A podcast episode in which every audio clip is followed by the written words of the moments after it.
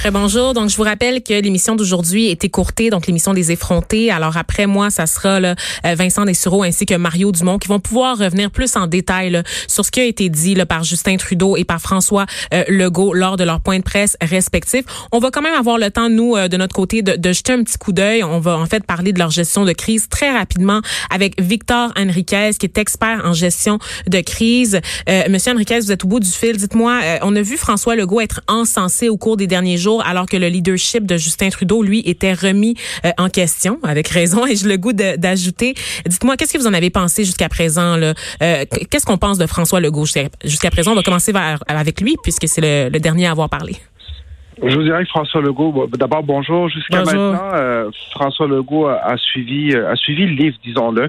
Monsieur Legault est très clair dans sa communication. Il est empathique, il est transparent. Il est tellement transparent qu'il explique à la place de M. Trudeau les décisions de M. Trudeau dans certains cas. Il est bien accompagné aussi avec Dr. Arruda, cet homme qu'on découvre, qui est dans le réseau depuis longtemps, un homme franc, un homme honnête, un homme qu'on croit, qu'on qu'on a, envie de croire de toute façon dans tout ce qu'il dit.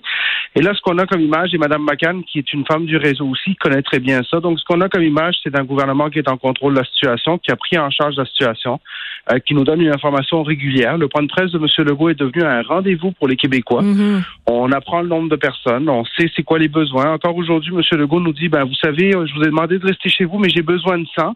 Alors, les gens qui peuvent en donner, voici comment vous pouvez aider.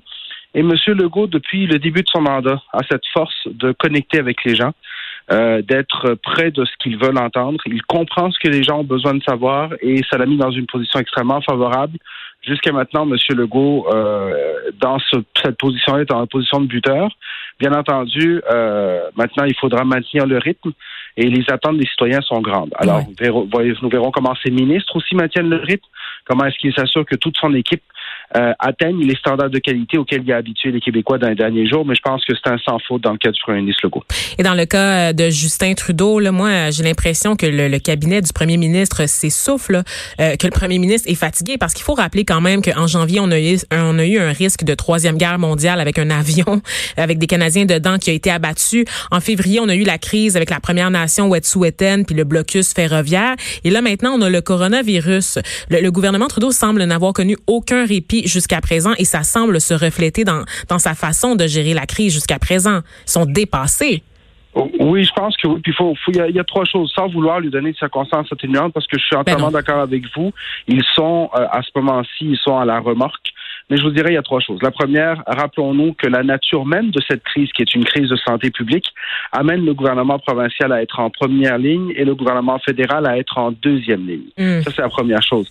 La deuxième chose, c'est que dans le cas de M. Trudeau, il y a eu un changement entre Justin Trudeau qui était euh, le premier jour qui a fait l'annonce du 1 milliard il y a quelques jours, et le lendemain, sa femme est malade, il doit rester en isolement. Imaginez si François Legault devait être à distance. Il n'aurait pas Dr Arruda à ses côtés, il ne pourrait pas faire les points de presse quotidiens comme il les fait. Donc c'est sûr que ça rend la communication plus difficile. Mm. Euh, je vous dirais qu'il y, a donc des circonstances qui nous permettent d'expliquer en partie la situation. Mais le gros problème du gouvernement Trudeau est le suivant. Dans le cas du gouvernement Trudeau, on n'explique pas ses décisions. Lorsque dans les derniers jours, le gouvernement Trudeau disait on ne sommes pas encore rendus à fermer les frontières, plusieurs rumeurs sortaient. Est-ce que c'est parce qu'on veut que les Canadiens rentrent au pays, ce qui est tout à fait justifié? Est-ce qu'il y a des raisons économiques? Est-ce qu'on peut les expliquer? Donc, on faisait des suppositions au lieu d'avoir la véritable information. Mhm. Monsieur Legault ne fait jamais ça. Monsieur Legault nous explique les choses.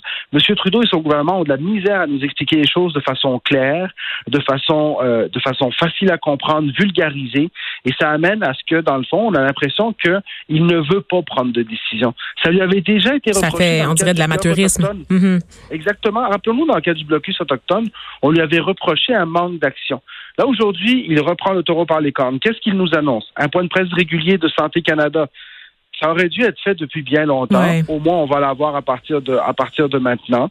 Donc, un point de presse régulier. Il, annonce une fermeture des frontières pour les étrangers, pour les non-canadiens, non-résidents.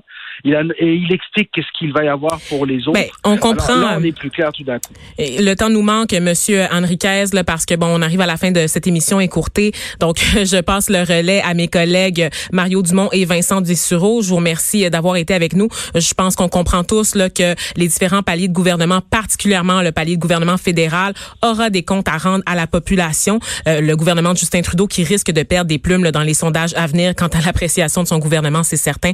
Merci à vous d'avoir été des nôtres. Donc, je vous laisse au bon soin de Mario Dumont.